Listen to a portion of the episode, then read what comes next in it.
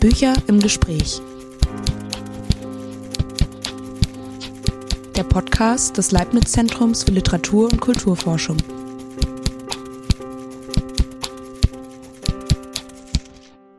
Hallo, wir sind hier im ZFL-Podcast Bücher im Gespräch und mir gegenüber sitzt Sebastian Kirsch, Theaterwissenschaftler aus Bochum, aktuell am ZFL.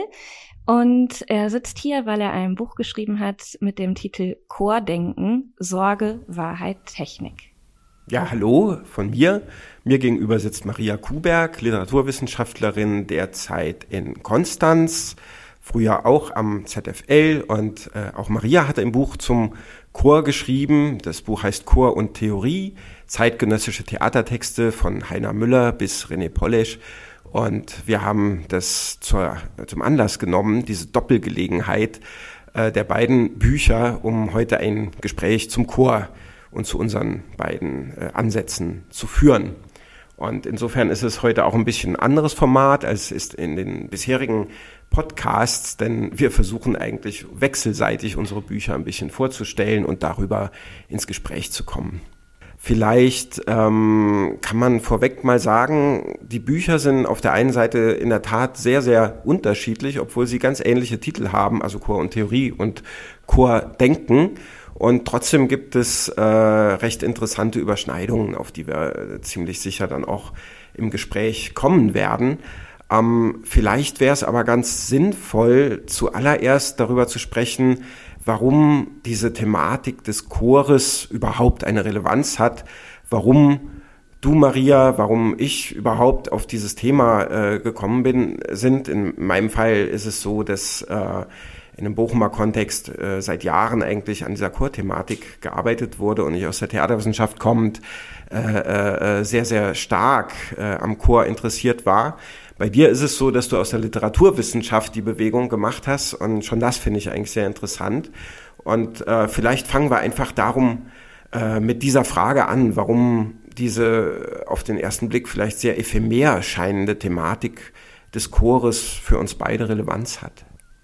Ich glaube, dass der Chor aktuell eine unglaublich wichtige theatrale Instanz ist, die ähm, sehr, sehr spannende Aussagen zu treffen ermöglicht über gegenwärtige aktuelle Themen. Also wenn man sich beispielsweise anschaut, wie populistische ähm, Zusammenschlüsse aktuell funktionieren, wie äh, auf den Straßen gerufen wird, wir sind das Volk und sich dann die Frage stellt, wer ist eigentlich dieses Volk, das da äh, von einem, welches Wir spricht hier eigentlich? Dann können chorische Formationen das, glaube ich, auf eine gewisse Weise zur Darstellung bringen. Gleichzeitig aber auch andere Formen von Konglomeraten oder Vergemeinschaftungen, die vielleicht ein bisschen weniger klumpig funktionieren. Zum Beispiel, wenn ich jetzt das Stichwort Netzwerkgesellschaft ähm, in den Raum werfe. Also Formen von Zusammenschlüssen, die vielleicht ein bisschen ähm, weniger massiv äh, ablaufen als solche massenhaften Bewegungen, die aber durchaus in einem mh, über individuellen sich zusammenschließen funktionieren. Und ich glaube, dass vor diesem Hintergrund es sehr, sehr interessant und spannend ist, sich mit dem Chor zu beschäftigen. Mir scheint, dass das ähm, auf dem Theater auch schon seit einiger Zeit passiert. Ich glaube, das ist, äh, man kann das recht gut beobachten, dass das seit den 90er Jahren mit der Wiedervereinigung ähm, auf deutschsprachigen Theaterbühnen immer wichtiger geworden ist und dass da immer wieder auf verschiedene Weise die Frage gestellt wurde, ähm, wie funktionieren eigentlich Kollektive, wie funktionieren eigentlich Gemeinschaften, ist das eigentlich was Gutes oder ist das was Schlechtes? Wollen wir eigentlich lieber uns mehr zusammenschließen oder geraten wir da womöglich in protofaschistische oder totalitäre Zusammenschlüsse. Und das hat mich sehr interessiert. Und ähm, natürlich, du hast es jetzt gerade schon angesprochen, habe ich mich dem Thema gewissermaßen ein bisschen von außen nähern müssen, weil ich eben keine Theaterwissenschaftlerin bin, sondern Literaturwissenschaftlerin. Das hat äh, für mich natürlich ein paar ähm, methodische Schwierigkeiten mitgebracht, weil ich erstmal habe herausfinden müssen, wie geht man mit diesem auf den ersten Blick erstmal theaterwissenschaftlichen Thema eigentlich um.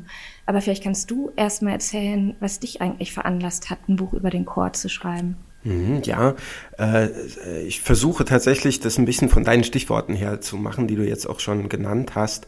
Ähm, und dann tatsächlich auf eine bisschen andere Figur vielleicht noch zu kommen. Also erstmal fand ich total ähm, wichtig, dass du diese beiden Punkte eigentlich drin hattest. Also die Frage der Gemeinschaftsbildung nach 89 ist sicher äh, eine Fragestellung, die äh, gerade auf dem Theater vermehrt zur Frage des Chores nochmal geführt hat äh, ähm, ab den 90er Jahren, ne, wobei gerade zum Beispiel einer schläft, dessen Arbeiten in dem Kontext natürlich immer genannt werden, äh, äh, seine Chorarbeit interessanterweise ja viel früher begonnen hat. Also es begann in den 80er Jahren und ähm, Deswegen ist es vielleicht nicht einfach der Einschnitt 89, 90. Das ist ähm, aber mit Sicherheit ein wichtiger Punkt. Also die Frage danach, was kann eigentlich noch äh, äh, etwas wie Zusammensein bedeuten äh, nach dem Verblassen oder nach dem Scheitern äh, bestimmter Gemeinschaftsutopien.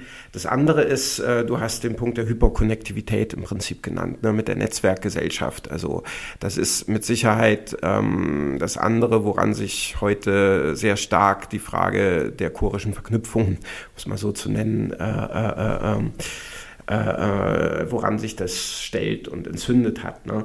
Ähm, ich versuche trotzdem erstmal ein bisschen andere Geschichte noch zu erzählen.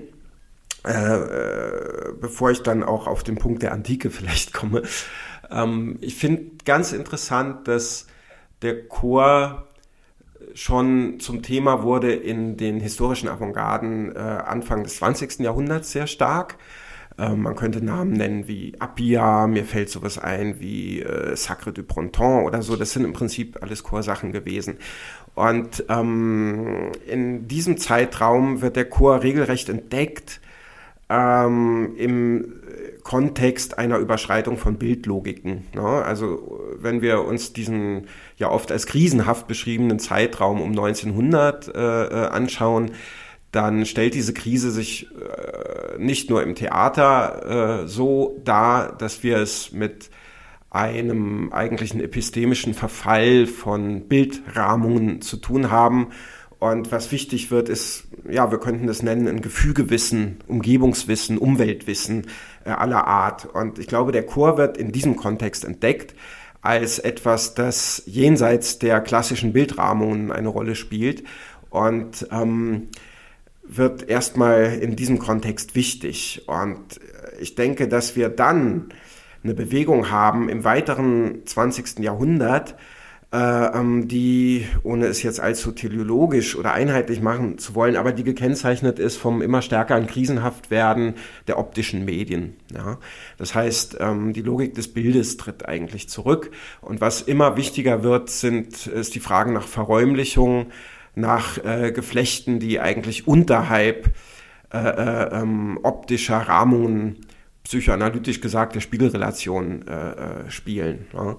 Und wenn ich jetzt auf dieses medientechnologische Thema kommen darf, was du benannt hast mit der Netzwerkgesellschaft, dann stehen wir, glaube ich, heute in der Tat an einem Punkt, äh, wo wir mit Medien konfrontiert sind, die nicht mehr in dem gleichen Maße oder vielleicht auch überhaupt nicht mehr optisch funktionieren, wie das die klassischen optischen Medien taten. Ne?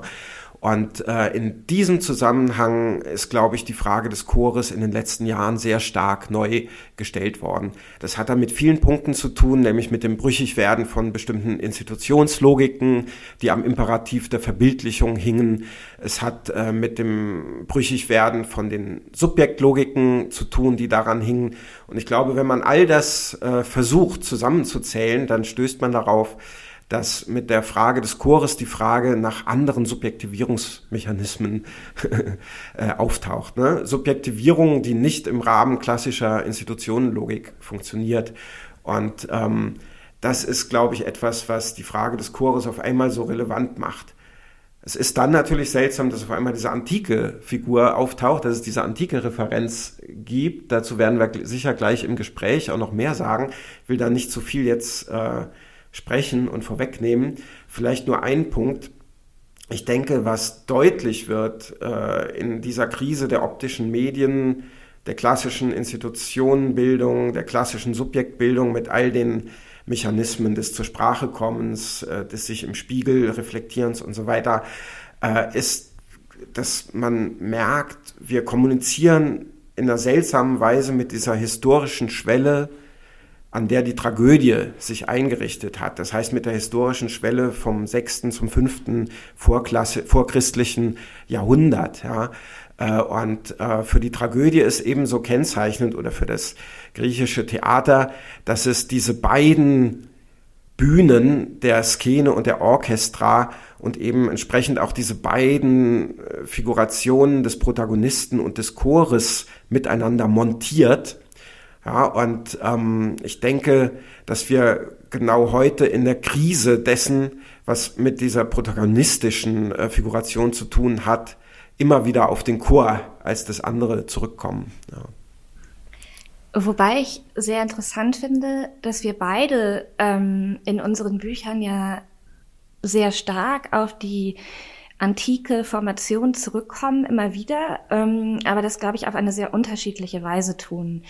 Ähm, du ähm, liest die antiken Texte, vor allem Sophokles Ödipus, durch die Brille vom späten Foucault und von Deleuze ähm, und bringst damit diese beiden Autoren nochmal sehr stark in den Vordergrund und bringst sie in die Diskussion. Vor allem der späte Foucault ist, das hast du mir gestern ja auch nochmal sehr ausführlich äh, erklären können, ähm, für die Theaterwissenschaft ähm, bislang mehr oder weniger unentdeckt gewesen. Und das ist eigentlich deine Leistung in deinem Buch, das nochmal ähm, dir anzuschauen und dabei ähm, zu versuchen, ähm, Foucaults und Deleuze's Überlegungen fruchtbar zu machen für die äh, für chorisches Denken oder für ein Denken des Chors. Ähm, ich bin da ein bisschen anders vorgegangen. Ich habe vielleicht einen eher historisierenden Ansatz gewählt, könnte man sagen, als die Germanistin, die ich bin. Ähm, habe ich eher versucht, ähm, mich ähm, auf die Rezeptionsgeschichte des antiken Theaters zu stützen, wie sie ähm, in der deutschen Philosophie des 19. Jahrhunderts geleistet wurde.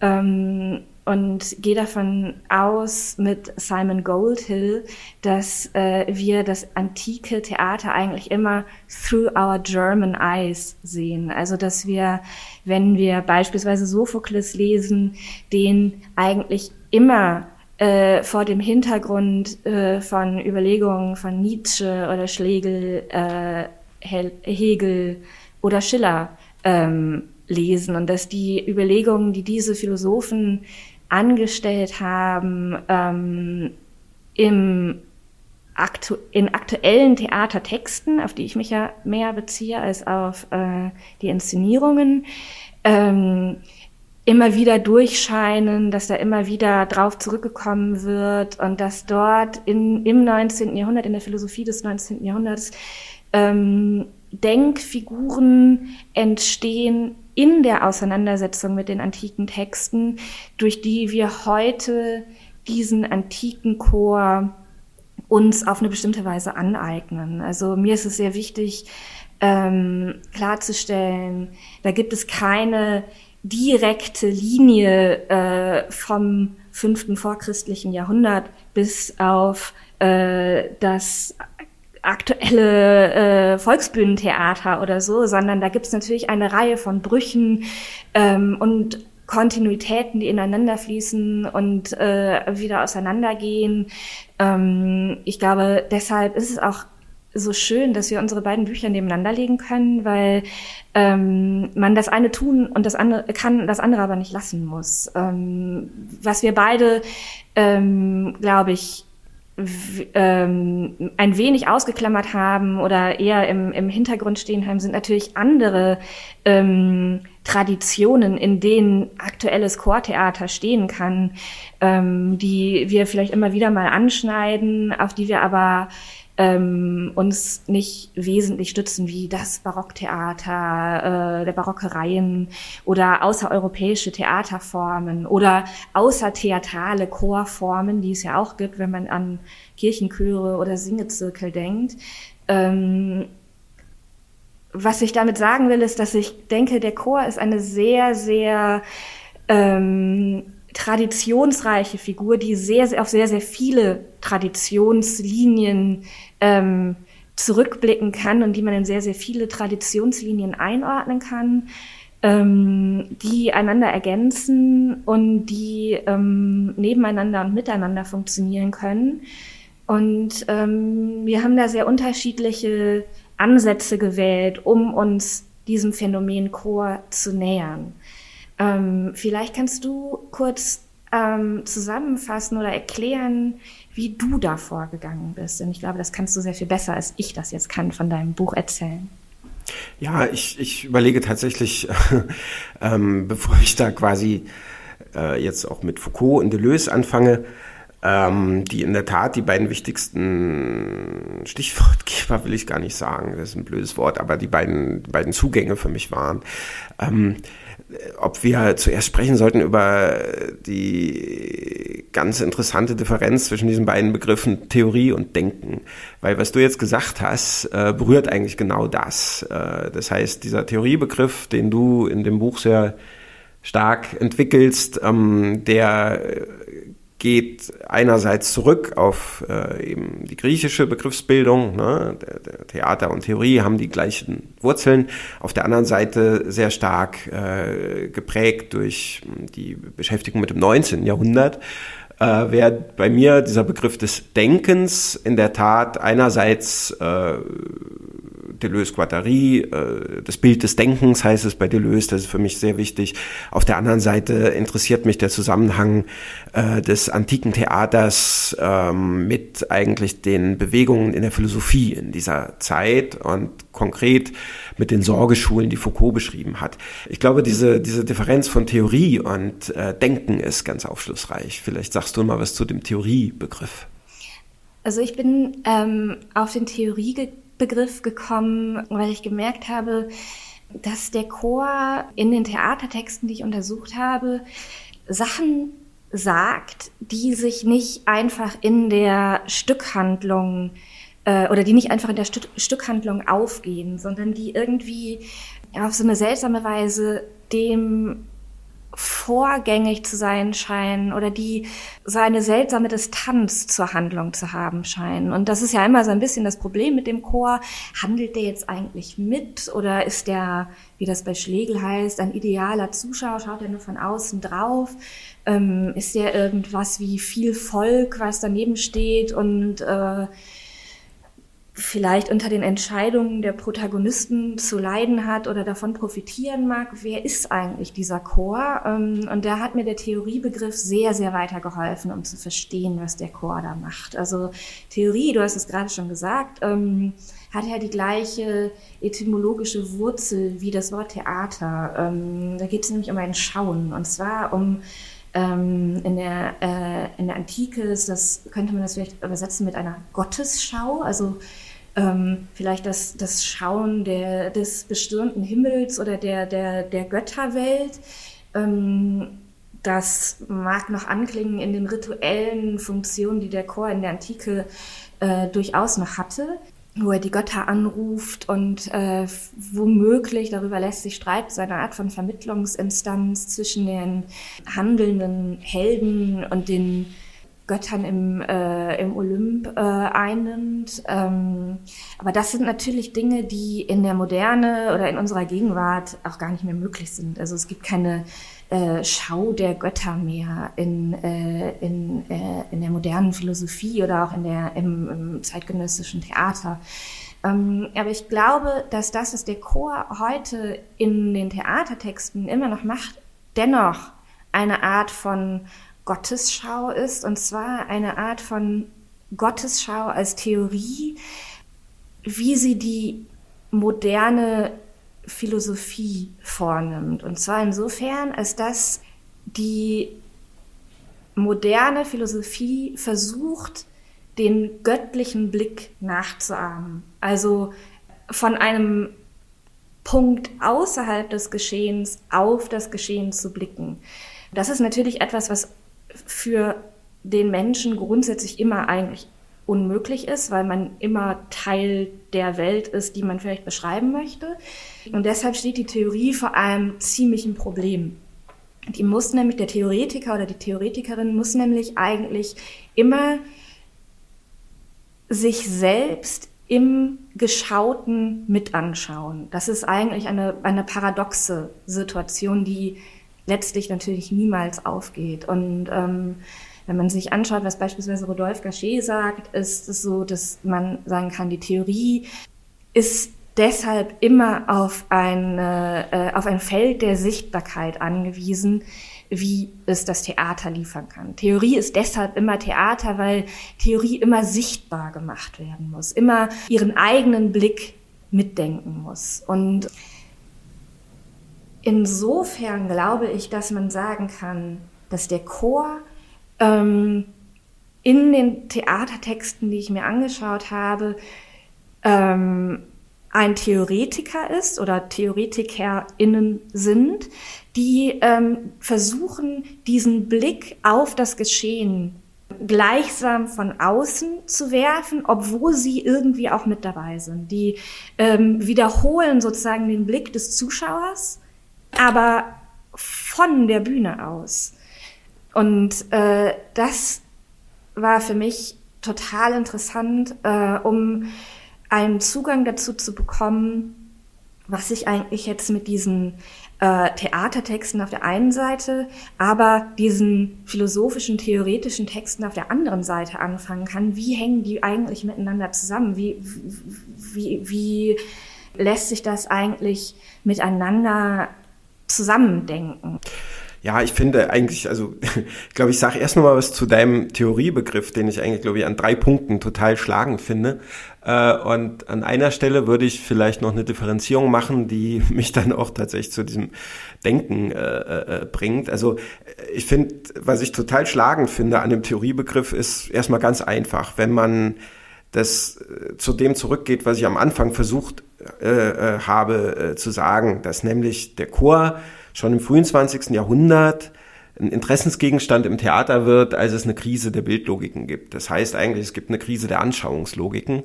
Äh, und es ist irgendwie klar, dass dann nicht anschauliche Fragen ins Theater kommen und die sind in der Tat Theorie. Das heißt, also die Theoriebildung äh, wird in dem Moment wichtig, als eine Krise der Anschaulichkeit gibt. Ne? Wenn man darüber nachdenkt, dass der ganze Guckkasten äh, äh, die ganze äh, Tradition der Verbildlichung verliebt war in Veranschaulichung, dann wird Theorie genau in dem Moment zum Gegenstand, wo es eine Krise dieser Veranschaulichung gibt.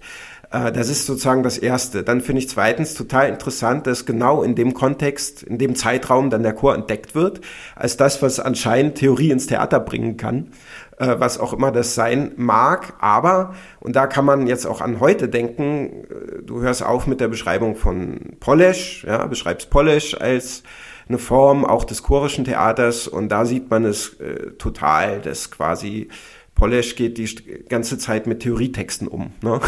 In, die, in diesem Sinn bringt der Chor Theorie ins Theater.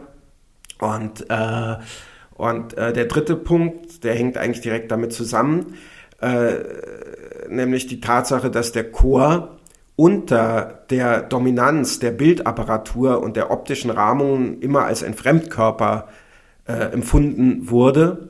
Er kommt in dem Moment neu und immer noch als Fremdkörper ins Theater, als diese Rahmung fragwürdig wird und als dieser Fremdkörper bringt er quasi Theorie mit. Ja. So, das, das finde ich, glaube ich, äh, an diesem Theoriebegriff total interessant eine Differenzierung würde ich machen an dem Punkt, wo du jetzt sehr stark auf äh, selbst den Punkt der Anschaulichkeit oder des, also das Sehen im Theoretisieren abgehoben hast. Ähm, Erstmal historisch würde ich, glaube ich, stark machen wollen, dass wir im Zeitraum des antiken Theaters und überhaupt in der gesamten Antike, da haben so Epistemologen wie, wie äh, Gérard Simon drüber geschrieben, dass wir es da zu tun haben mit einem Begriff des Sehens, der selbst extrem leibhaft funktioniert. Das heißt, Sehen es dort immer etwas, das unter anwesenden Körpern sich vollzieht. Dann gibt's so die verschiedensten Theorien, zum Beispiel der Seestrahlen, die aus dem Auge rauskommen und äh, das Gegenüber leiblich bestreichen, etwas, das noch in der frühen Renaissance eine Rolle gespielt hat, also sich eigentlich lange, lange, lange erhalten hat und erst äh, äh in dem, ja, Ulrike Hass, äh, Theaterwissenschaftlerin, nennt das immer den Sturz der Welt in die Sichtbarkeit in der frühen Neuzeit, äh, eigentlich erst da abgebrochen ist. Das heißt, äh, dieser ganze Aspekt des Sehens, äh, auch im antiken Theater, muss, glaube ich, erstmal als etwas gedacht werden, das extrem leiblich funktioniert. Das uns deswegen auch einerseits sehr fremd ist, weil wir gewohnt sind, äh, äh, eigentlich das Sehen im, in der Netzhaut zu verorten und eigentlich körperlose Bilder äh, äh vor uns haben. Also kurz gesagt, repräsentative Bilder, die man überall hin transportieren kann, wären äh, im antiken Sinn schlicht kein Sehen gewesen. Ja. Ähm, Sehen braucht einen Ort, Sehen braucht einen Körper. Ähm, und ähm, äh, nun ist der Chor in der Tat dasjenige, das extrem mit der Frage der Raumgebung, der Ortsgebung umgeht im antiken Theater. Und ich glaube, wenn man von Theorie oder von meinetwegen dann auch Denken sprechen kann, dann ist es mit dem Chor in der Antike genau dort verbunden, wo es um die leibliche Verortung geht, um die leibliche Situierung. Ja. Ähm, man kann das, und damit komme ich dann auch vielleicht sogar schon auf den Punkt der antiken Philosophie, ganz schön sehen äh, in der Tatsache, dass selbst die platonischen Dialoge, so wie Sokrates darin auftaucht und so wie der späte Foucault es dann äh, beschrieben hat, in der Tat eine chorische Struktur haben. Es ist nämlich so, dass alle Anwesenden, die dort miteinander philosophieren, leiblich, affektiv äh, äh, äh in einem Geflecht äh, in dem das Denken hervorgebracht sind, befangen sind. Das heißt, es gibt nicht den einen, der denkt, selbst wenn der Sokrates so viel redet, sondern es ist immer das Miteinander. Und es ist auch so, dass die Wahrheit, äh, zum Beispiel die Bestimmung der Arete oder was immer äh, zur Debatte steht in einem solchen Dialog, sich, wenn sie sich durchsetzt, dann sind alle Beteiligten des Gespräches am Schluss gerettet, sind sie gesund. Wenn äh, die Wahrheit nicht gefunden wird, dann sind alle Beteiligten äh, miteinander quasi in einem üblen, miserablen Zustand. Ne? Ähm, das heißt, man merkt, wie eigentlich das Denken dort etwas ist, das sich als Ansteckungsprozess unter Körpern äh, äh, vollzieht, die miteinander in einem Geflecht verbunden sind. Ne? Deswegen gibt's auch diese ganzen affektiven Momente in den äh, Dialogen, also wenn dann auf einmal gerufen wird, so, ach, beim Zeus, ja, jetzt sehe ich, dass du recht hast, oder Sokrates beschrieben wird als äh, der Zitterrochen, ja, der Zitteraal, der, der seinen Gegenüber äh, in einen Zustand der Betäubung bringt. Ne? Narke ist das äh, Wort, das Narkotische steckt da drin, ja, also die, das Drogistische auch des Philosophierens. Das sind alles Sachen, die, glaube ich, aus unserem eher körperlosen, neuzeitlichen Bild des Denkens und ja, Bild des Denkens, jetzt bin ich sogar schon da, äh, so ein bisschen rausgefallen sind. Ja. Äh, und das bringt mich so ein bisschen zu der Frage der Sorge. Denn woran Foucault äh, äh, interessiert war, sehr, sehr stark in seinen letzten Arbeiten zur antiken Sorge, zu den damit verbundenen Praktiken, war erstmal ganz grob gesagt, ähm, äh, die Archäologie von Verfahrensweisen und Praktiken, die immer darauf abheben, dass jedes gesprochene Wort, dass jeder Gedanke, also der Logos letzten Endes, ja, immer eingebettet ist in eine körperliche Grundlage, in eine somatische Grundlage äh, in ein Bios, also nicht abgetrennt ist vom Körper des Sprechenden. Das heißt, äh, die Sorgetraditionen, die Sorgeschulen, nach denen Foucault sucht, und die nicht erst quasi in der späthellenistischen Zeit entstehen, sondern die auf Traditionen zurückverweisen, die viel, viel, viel älter sind als die klassische Polis. Ähm, die gehen eigentlich immer mit einem Begriff von Denken um, in Variablen, äh, äh, der weiß, Denken ist nicht getrennt von somatischen Grundlagen, sondern muss in einem bestimmten Verhältnis zu ihnen gedacht werden. Und diese somatischen Grundlagen sind wiederum nicht der eingekapselte Körper, sondern sie beschreiben ein relationales Geflecht. Auch da philosophieren kann man nur miteinander. Ne? Und wenn man diese Beschreibungen sich genau anschaut, dann wird man feststellen, dass es in der Tat äh, wesentliche Elemente der chorischen Praxis ins Spiel bringt. Ne? Äh, deswegen sind eigentlich diese Sorgeschulen der Kyniker, äh, der Epikureer, der Stoiker, die Foucault äh, interessieren, aber auch in einer bestimmten Komponente des Sokrates immer wieder chorische äh, äh, äh, Philosophie Banden, ja, also eigentlich nicht die Akademie oder die Schule, sondern es sind Banden. Und mich hat dann interessiert, äh, äh so ein bisschen also ich sage es jetzt ein bisschen selbst der Hybris verfallend, aber ich darf es mal so sagen. Also mein Projekt war ein bisschen ein Parallelprojekt äh, zu Foucaults allerletzten Untersuchungen, die ja unabgeschlossen geblieben sind, nämlich zu sagen, das, was auf der Ebene des antiken Theaters mit dem Fremdkörper des Chores verbunden war, der konstitutiv war, für die Einrichtung des Theaters ne, mit diesen beiden Bühnen und der relativ schnell nicht mehr verstanden wurde, relativ schnell aus dem Theater im Prinzip als explizite Figuration äh, äh, geflogen ist, schon bei Euripides wird er ja fragwürdig, dass all das, was mit dem Chor verbunden war, eigentlich gleichzeitig in der griechischen Philosophie mit dem Begriff der Sorge nochmal thematisiert wurde. Ne? Und man kann auch sehr schön die Verbindung ziehen, weil diese Sorge ebenfalls so ephemer scheint, wie ein Fremdkörper auftaucht in der Philosophie, wo man eigentlich nicht weiß, was soll man damit machen. Und sie wird dann auch relativ schnell abgeschnitten zugunsten einer sich isolierenden Erkenntnisfunktion, zugunsten eines sich isolierenden Logos. Und ich denke, dass das die Parallelbewegung ist zum Theater. Das heißt, kurzum gesagt, so wie auf dem Theater der Protagonist sich versucht zu isolieren, aus dem äh, von, von seiner chorischen Verhaftung abzustreifen und auch im Sinn eines starken Handlungsbegriffs äh, einem isolierten Logos sich unterstellt, so passiert in der Philosophie was Ähnliches, die versucht, den Logos von seinen somatischen Grundlagen äh, äh, zu entkleiden. Ja. Und das ist dann ein langer historischer Prozess, den man jetzt in Etappen weiterverfolgen könnte.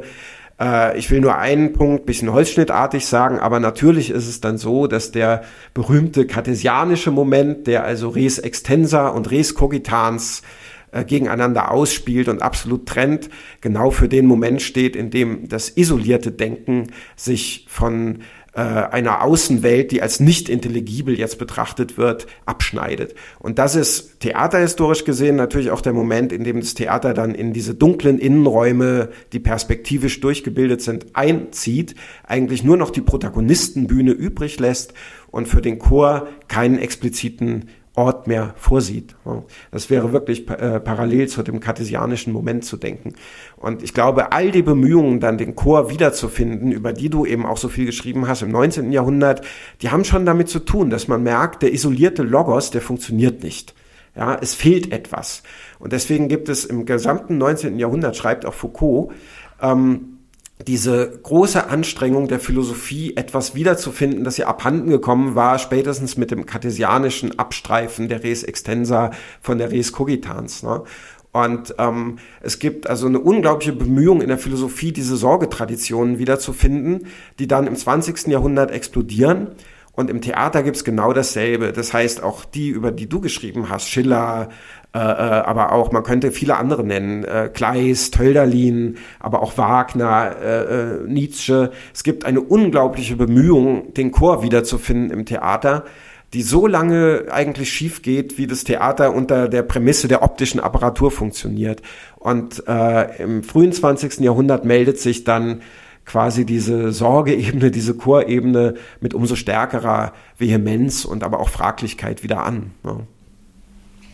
Wobei ich die Vermutung hege, ähm, dass das Theater, wie wir es heute äh, vor uns haben, oder wenn man von dem Theater sprechen kann, oder verschiedene theatrale Formationen, natürlich nicht umstandslos wieder anschließen können an die antiken Sorgepraktiken, die du gerade genannt hast, ähm, sondern da liegen nun eben zweieinhalbtausend Jahre dazwischen, die sich nicht einfach wegixen lassen. Und ich glaube, dass das nicht einfach wegzudenken ist, dass man ähm, dort ein, eine Geschichte der Brüche hat. Ähm, und ich, ich glaube, dass es tatsächlich sehr, sehr spannend ist, nochmal, wie du das getan hast in deinem Buch, aufzugreifen, welche Formationen des Denkens und des äh, der einer anderen Art der Subjektivierung kann der Chor eigentlich leisten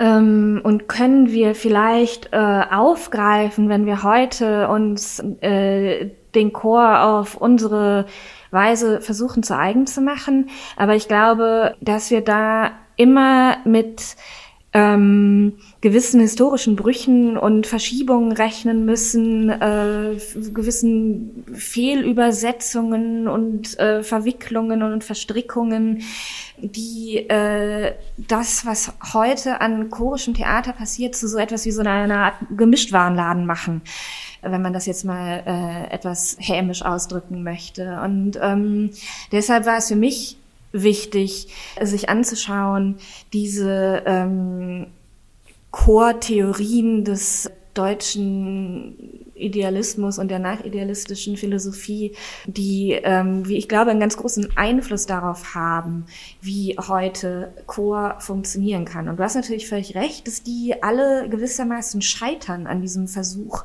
den Chor zu denken. Und äh, die scheitern auch daran, den Chor, das sieht man bei Schiller ganz schön, die, äh, die scheitern auch daran, den Chor auf die Bühne zu bringen. Die versuchen das zwar, aber es gelingt ihnen nicht. Und es gelingt ihnen ganz sicherlich vor allem deswegen nicht, weil sie mit der Guckkastenbühne operieren müssen, ähm, weil sie bestimmte äh, Praktiken des Probens überhaupt nicht haben, weil sie bestimmte Arten und Weisen des, äh, des antiken Theaters so überhaupt gar nicht ähm, wieder herstellen können, die sie gleichwohl sehr interessiert.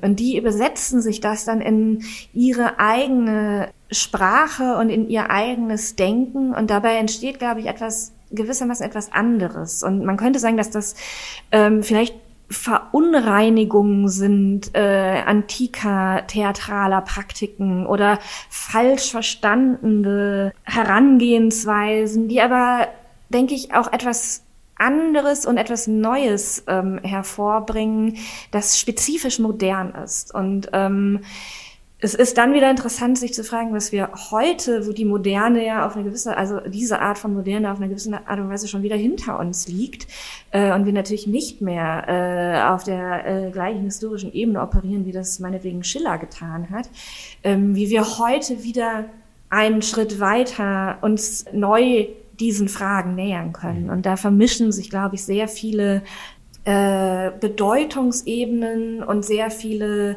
verschiedene Praktiken mhm. in so einer Pluralität der Darstellung, die wahrscheinlich, könnte man sagen, selbst schon wieder etwas Chorisches hat. Mhm. Also ich würde auch nochmal absolut bekräftigen wollen, was du sagst. Wir sind keine Griechen. Ne? Das ist völlig klar. Also alles andere wäre auch abstrus. Äh, ne? ähm, was ich, glaube ich, wichtig finde, ist aber der Punkt einer, am Anfang habe ich gesagt, es gibt quasi einen Punkt, wo man mit dieser Schwelle kommuniziert, die äh, diesen Raum des fünften Jahrhunderts eingerichtet hat. Und ähm, die Bezugnahme auf die Schwelle ist eine, die, ähm, denke ich, für heutige Fragen äh, produktiv ist. Ähm, vielleicht darf ich das tatsächlich noch mal ein bisschen von der anderen Seite her sagen. Also der Chor ist im antiken Theater immer wieder eine Figur, die ein bestimmtes Umgebungswissen in dieses Theater reinträgt. Das heißt, ähm, es ist, der Chor ist äh, äh, immer wieder damit beschäftigt, darüber hast du auch viel geschrieben. Ähm, er hat ein bestimmtes Verhältnis zu den Landschaften, die außerhalb der Polis liegen äh, oder in, der, in denen die Polis sich situieren muss. Er hat ein, aber auch ein Verhältnis zum Beispiel zu den ganzen Hybridwesen, die in der äh, klassischen griechischen Mythologie natürlich ähm, ja, über Götter und anderweitige mythologische Figurationen funktionieren. Also die aber äh, zum Beispiel alle Arten von Vermischungen zwischen Tieren, Landschaften, Göttern, Menschen, Steinen und so weiter kennen. Ne? Ähm, das sind alles Fragen, die der Chor mit ins Theater bringt, und zwar zu einem Zeitpunkt, als die Polis sich versucht, genau von diesen umweltlichen Fragen abzuschneiden. Und äh, dieser Versuch, sich von einer umweltlichen Einbettung abzuschneiden, der einhergeht mit einer entstehenden starken Subjektbehauptung, der wird eigentlich ausgetragen auf der Ebene der Protagonisten immer wieder in der Tragödie, ja.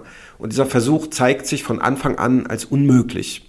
Er setzt sich aber durch als solcher. Ne? Und ähm, ich denke, wir stehen eben heute vor allem vor der Unmöglichkeit dieses Versuchs, sich als Protagonist zu schließen. Und das ist der Moment, äh, der uns jetzt mit Fragen konfrontiert, die vom mythologischen Horizont in der griechischen Tragödie zur Disposition gestellt wurden.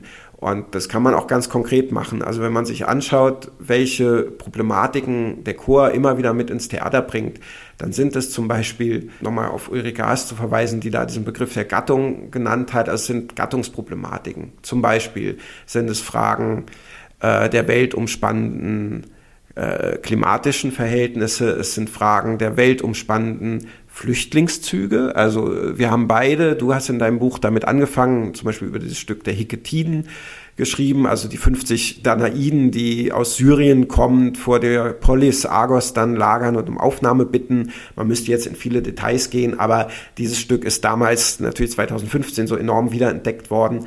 Es sind äh, äh, Fragen allgemein der äh, Einbettung in ähm, Relationalität, die sich nicht abtrennen lässt. Wir haben das gerade in der Pandemie wieder erlebt. Ne?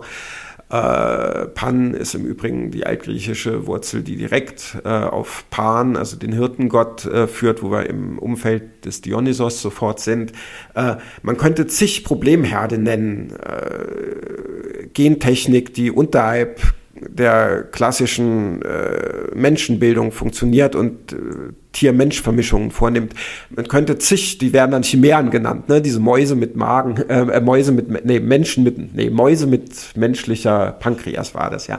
Also man könnte zig Beispiele nennen, wo wir auf eine ganz eigenartige Weise kommunizieren mit, ähm, mit Dispositionen, die einem seltsamerweise bekannt vorkommen aus mythologischen Kontexten und die in der Tat in der Tragödie vom Chor transportiert werden immer wieder und dort eigentlich als eine Art Echo oder Erinnerung an das äh, vorgetragen werden, von dem sich die Polis eigentlich nicht abschneiden kann. Ne? So, viel mehr will ich damit gar nicht sagen. Und es gibt quasi ein, ein, ein Bewusstsein dafür, dass es diese Verwicklung gibt in diese Relationalität und die ist eigentlich mit dem Aspekt der Sorge verknüpft. Ja.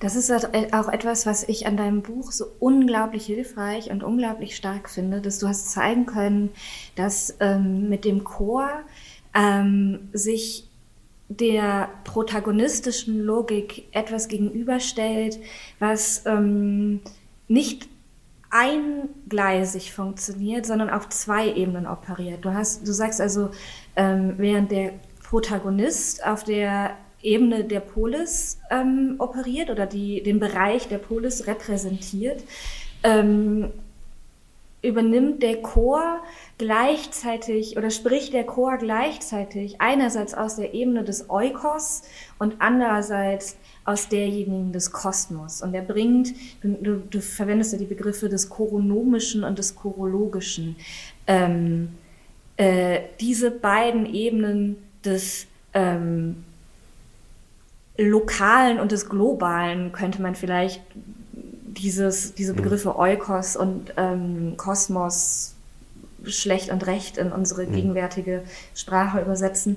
Äh, das bringt der Chor zusammen und das kannst du unglaublich stark zeigen ähm, und äh, damit diese Chor, ähm, äh, Chorinstanz sehr genau, ähm, äh, äh, sehr genaues Begriffsinventar liefern, um diese Chorinstanz zu beschreiben, die äh, eben, wo eben so viele Leute vorher dran gescheitert sind, um, um diese, diese ähm, Schwierigkeit, den Chor eigentlich zu verorten, ähm, die bringst du damit sehr gut auf den Punkt. Ähm, ich sage das deswegen, weil wir da ähm, jetzt nämlich ähm, vielleicht bei etwas ankommen, wo wir ähm, bei allen Unterschieden unserer Bücher vielleicht äh, zu gewissen äh, Überschneidungen kommen, die wir, äh, wenn wir auch von sehr unterschiedlichen Richtungen kommen, äh, doch irgendwie immer wieder ähm, äh, vielleicht leisten oder wo wir immer wieder hinkommen.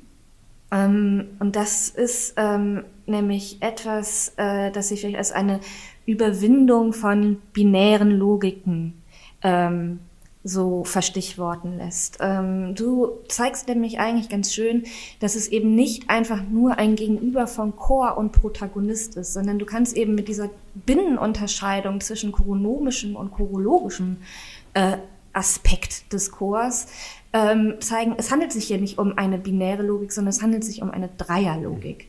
Ähm, vielleicht kannst du das noch ein bisschen genauer erklären. Ja, Maria, weil du diese Dreier Frage äh, angesprochen hast, darauf würde ich tatsächlich ganz gerne äh, eingehen, weil, wie du richtig gesagt hast, äh, es ist nicht einfach die Gegenüberstellung von Chor und Protagonist. Das ist im Übrigen eines der größten Missverständnisse, glaube ich, auf das man immer wieder stößt äh, äh in der Arbeit an der Tragödie, dass man auf diese Dualismen kommt. Äh, es sind immer Dreierstrukturen tatsächlich in der Tragödie und du hast in deinem Buch enorm äh, äh, stark auch diese Dreierstruktur äh, gemacht ne, und bist immer wieder drauf gekommen. Da liegt auch die interessante Überschneidung zwischen unseren, oder eine der interessanten Überschneidungen zwischen unseren Büchern, weil ich in der Tat auch diese drei sehr stark machen darf. Ich will das an einer, äh, an einer Stelle oder an einem Punkt vielleicht versuchen, ein bisschen zu illustrieren sehr unvorsichtig und sehr kurz, aber ähm, und holzschnittartig, aber vielleicht auch dem Gesprächsformat geschuldet. Ähm, wenn man sich das genau anschaut, dann ist es tatsächlich so, historisch setzt sich in diesem fünften klassischen Jahrhundert eine dualistische Paarung durch zwischen Oikos, und Polis, also zwischen Haus und Stadt. Ne? Und daran hängt sich dann auch das politische äh, äh, äh, dran. Wir haben das beerbt in der Neuzeit immer noch die Unterscheidung zwischen privat und öffentlich zum Beispiel. Hängt, geht zurück auf diese klassische Unterscheidung zwischen Polis und Oikos. Und die Protagonisten stehen im Regelfall auf der Seite dieser neueren dualistischen Struktur. Ja? Und das bedingt auch ihr Scheitern immer wieder in der Tragödie. Wenn man sich jetzt das Wissen anschaut, ich habe das vorhin Umgebungswissen genannt, was der Chor mit reinbringt, dann wird man sehen, dass es noch einen dritten Term gibt, der in dieser neuen dualistischen Paarung im fünften Jahrhundert verschwindet. Und das ist, unvorsichtig gesagt, der Term Kosmos. Das heißt, in vorklassischen Zeiten haben wir eigentlich immer zu tun mit einer Dreierfigur, die Polis Oikos Kosmos bedeutet und die völlig anders funktioniert als dann später diese dualistische Paarung. Wir können das zum Beispiel in den Epen von Homer noch sehen, in denen die Polis als Stadt eigentlich nicht im Sinne in der Öffentlichkeit. Das spielt überhaupt keine Rolle. Ja. Was wir dort finden, ist immer ein Wissen darum, dass das, was im Eukos, im Haus passiert, sein Äquivalent hat im Kosmos. Das heißt, was im Haus passiert, passiert bei den Göttern und umgekehrt. Ne? Deswegen gibt es auch diese direkten Einflüsse dazwischen. Äh, und ähm, das Wissen ist eigentlich eines darum, äh, dass das Haus nicht abzutrennen ist, die Vorgänge im Haus nicht abzutrennen sind von den kosmischen Verwicklungen. So, im fünften Jahrhundert passiert meines Erachtens Folgendes. Es setzt sich ein neuer Begriff von Polis durch, ein neuer Begriff von Öffentlichkeit. Dieser Begriff zerschneidet die alte Verbindung zwischen Eukos und Kosmos, führt den neuen Dualismus ein zwischen Haus und Staat und drängt den Kosmos ab in etwas, das nicht mehr zugänglich ist. Und der Chor ist tatsächlich dasjenige, was dieses ältere kosmische Gedächtnis nochmal artikuliert. Und wenn wir uns jetzt, und jetzt mache ich wieder diesen gefährlichen großen Sprung, wenn wir uns jetzt in die Moderne begeben, wenn wir uns jetzt ins frühe 20. Jahrhundert begeben, äh, wir sind konfrontiert, und zwar immer stärker, mit den Tatsachen einer Relationalität, die genau diese Innenbildungen von Staat und Haus quert darin nicht mehr aufgeht.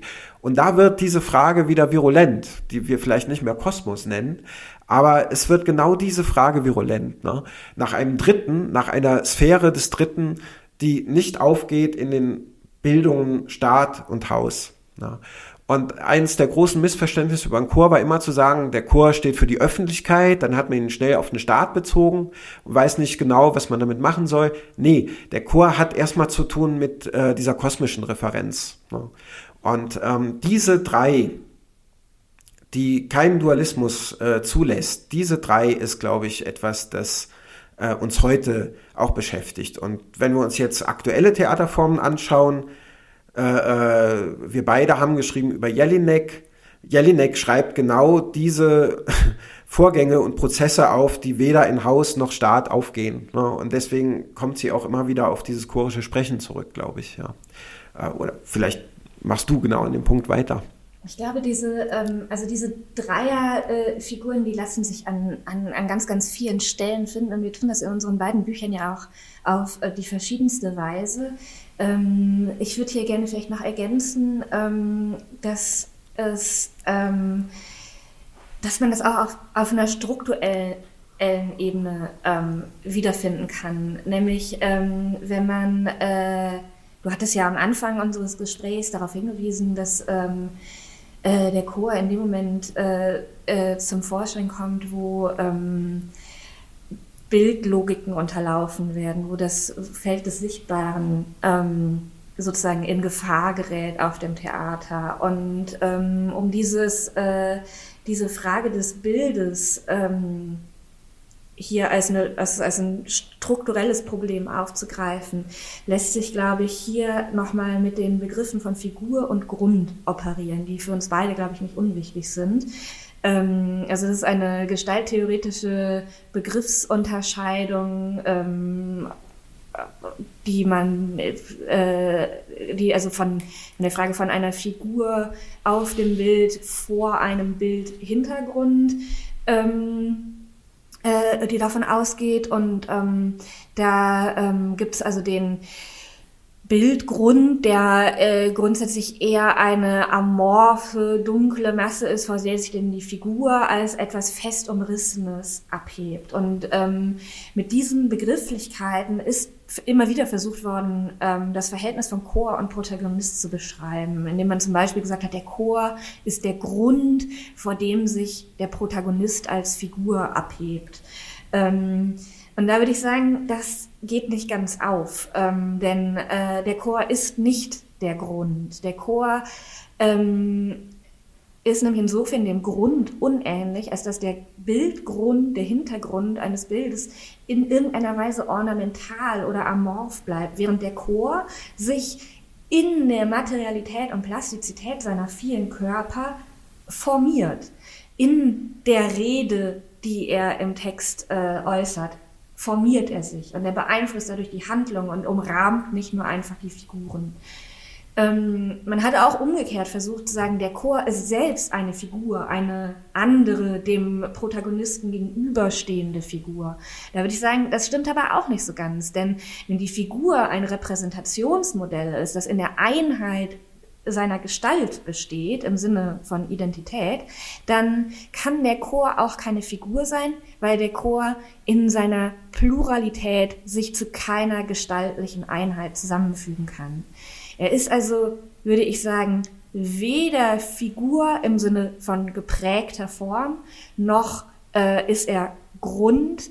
Ähm, man kann aber auch nicht etwa sagen, dass man irgendwie solche paradoxalen Formulierungen verwendet, wie dann ist er eben die Figuration des Grundes, sondern der Chor scheint mir, ähm, die Chorinstanz scheint mir in so einem Schwanken zwischen Figuration und Disfiguration zu bestehen. Ähm, das heißt, da formiert sich immer wieder etwas und kehrt wieder ins Amorphe zurück. Da gibt es so ein, ein schwankendes und instabiles äh, Verhältnis, könnte man sagen. Das kann man in den Texten, die ich untersucht habe, immer wieder schön sehen an so Momenten des Durcheinanderredens der ChoroidInnen, die, ähm, wo dann verschiedene Stimmen sich überlagern und nebeneinander oder voreinander herplappern und aus denen dann manchmal ein Unisono wird, wie dann, wo dann alle wie aus einem Munde sprechen und das dann wieder in einzelne Stimmen zerfällt, aus denen sich dann vielleicht Einzelstimmen abheben, die dann wieder zurück fallen. Ähm, und da gibt es so eine, ähm, ja, wie ich das versucht habe zu beschreiben, eine Art von Schwanken zwischen Figuration und Disfiguration. Da lässt sich, glaube ich, zeigen, dass da zwischen Figur und Grund so eine Art von drittem exzentrischem Terminus zum Vorschein kommt. Bei Lyotard heißt es die Matrix, äh, da kann man jetzt verschiedene Begrifflichkeiten für finden. Aber diese dritte Instanz ist, glaube ich, etwas, was uns beide total interessiert mhm. und die wir auf verschiedenen Ebenen finden, auf ontologischer, auf politischer, auf dieser strukturellen Ebene. Ähm, äh, ist diese dritte Figur, glaube ich, für uns beide mhm. sehr, sehr wichtig.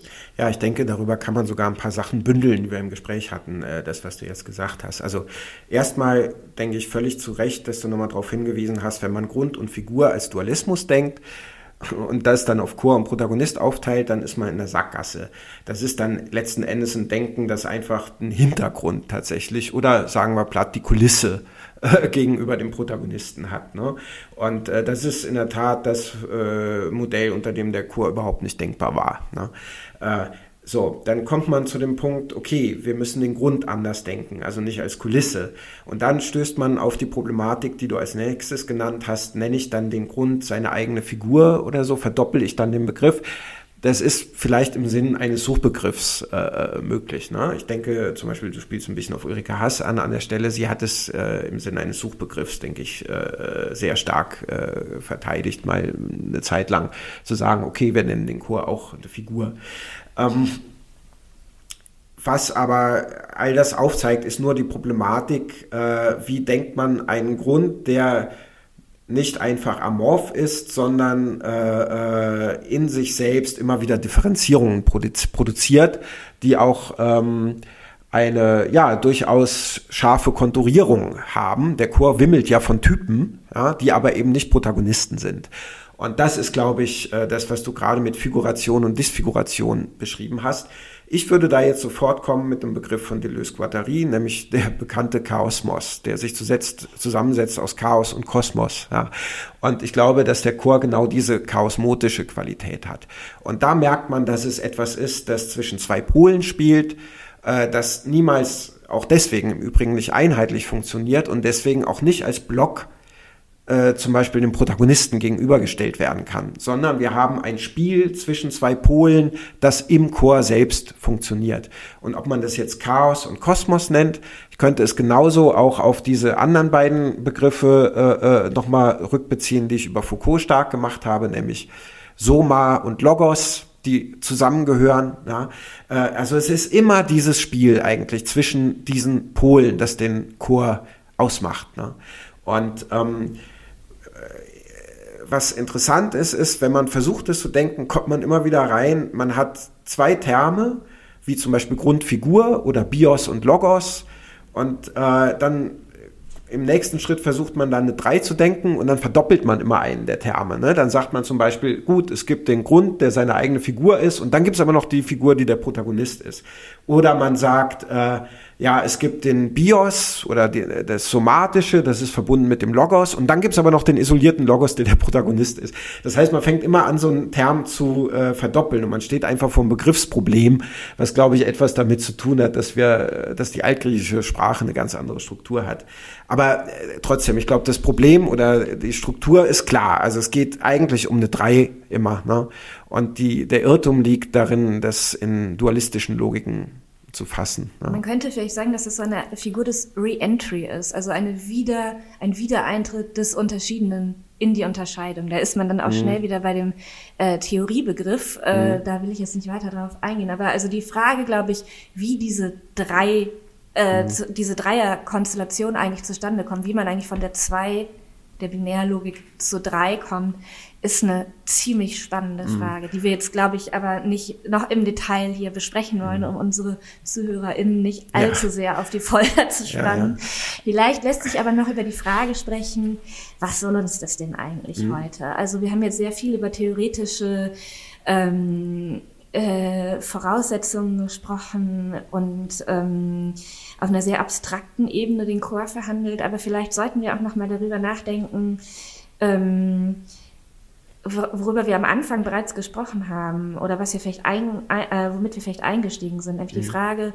warum ist das für uns heute eigentlich interessant? Mhm. Und da würde ich denken, ähm, äh, warum ich glaube, dass, dass das für uns heute interessant ist und vielleicht auch über die spezifische Theatervorstellung, in der ich jetzt vielleicht sitze und die vielleicht mit, mit einem Chor arbeitet, hinaus ist das, kann das interessant sein, nämlich ähm, weil hier die Möglichkeiten, ähm, Gemeinschaft zu denken, auf verschiedene Weise durchexerziert werden kann mit mhm. verschiedenen Formen des Chorischen ähm, und wo sich ähm, auf eine geradezu exemplarische Weise zeigen kann, wie verschiedene ähm, Formationen von Gemeinschaft verschiedene ähm, Konsequenzen politische Konsequenzen produzieren können. Also wenn ich den Chor denke und verstehe als eine Gemeinschaft, die sich exkludierend zu einem Außen verhält. Wenn ich denke,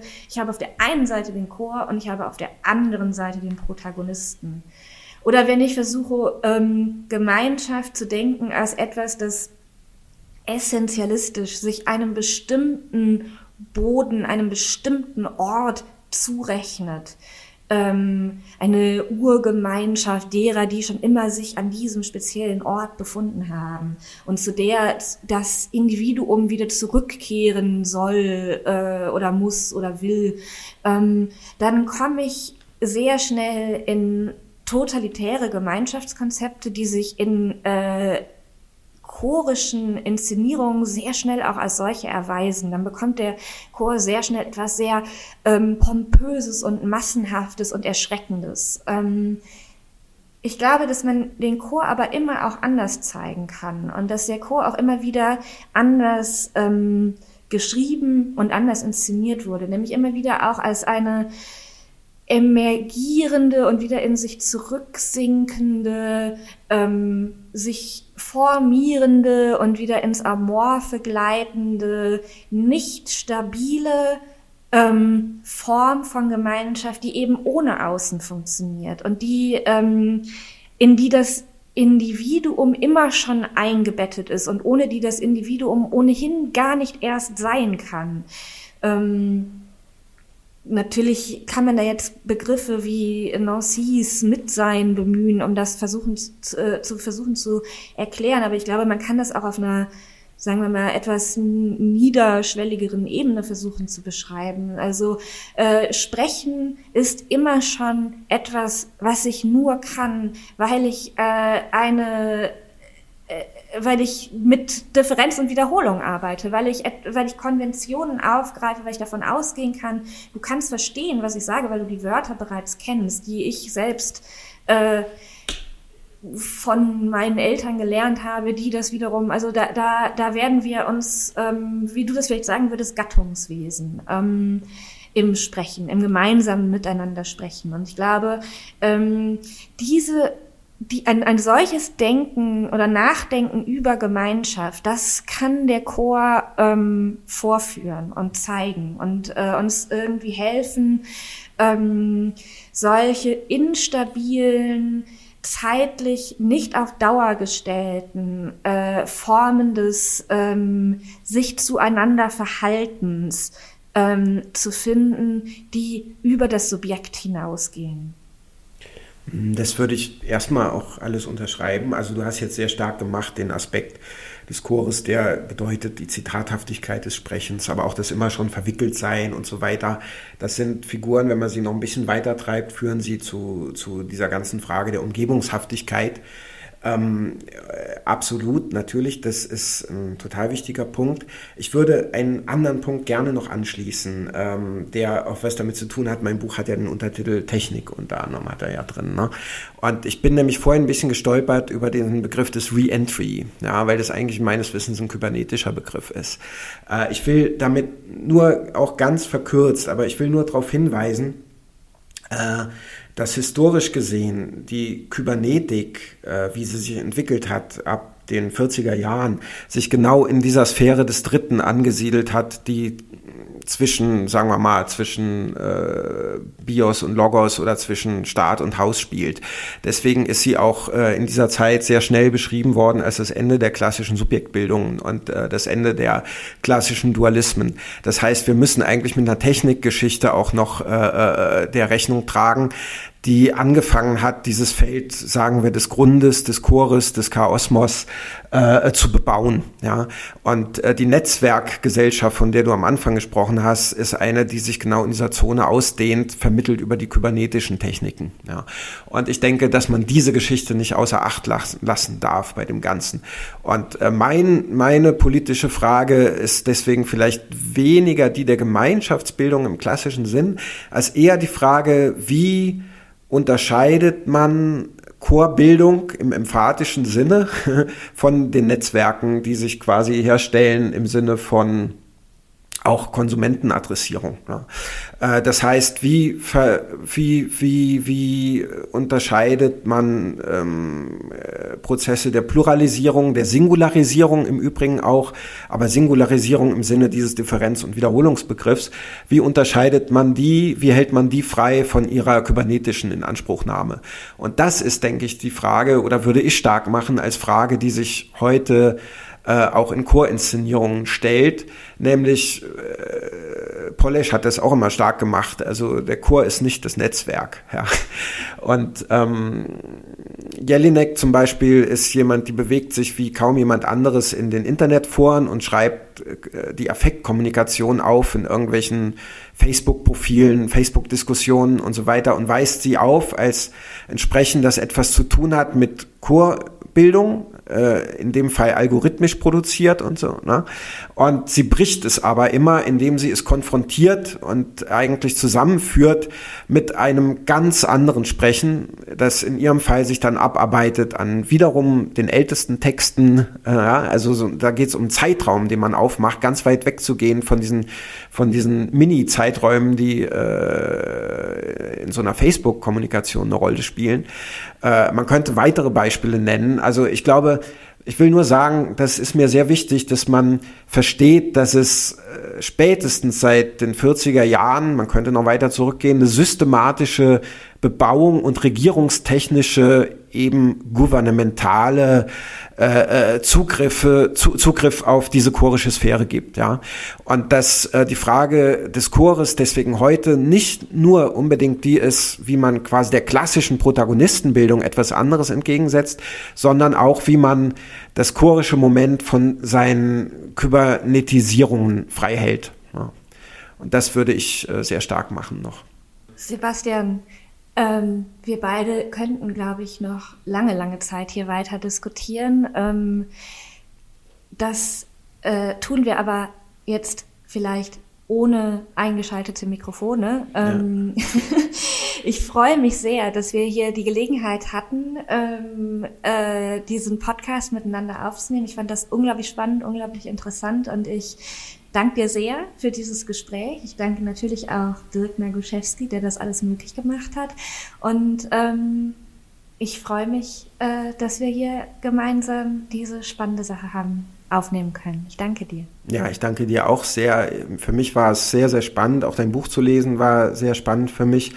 Äh, ich hoffe, dass uns das ein bisschen gelungen ist. Also, wie gesagt, ich habe vorhin die Pandemie erwähnt, die auch chorisch funktioniert, das Pan, aber das Pan heißt einfach auch alles und man ist immer in der Gefahr, über alles und nichts mehr zu reden, wenn man über einen Chor spricht. Äh, ich hoffe, dass wir hier, äh, obwohl wir so viele Linien gelegt haben, trotzdem eine bestimmte Bündelung drin hatten. Also, dass der Chaosmos eben nicht einfach nur chaotisch war.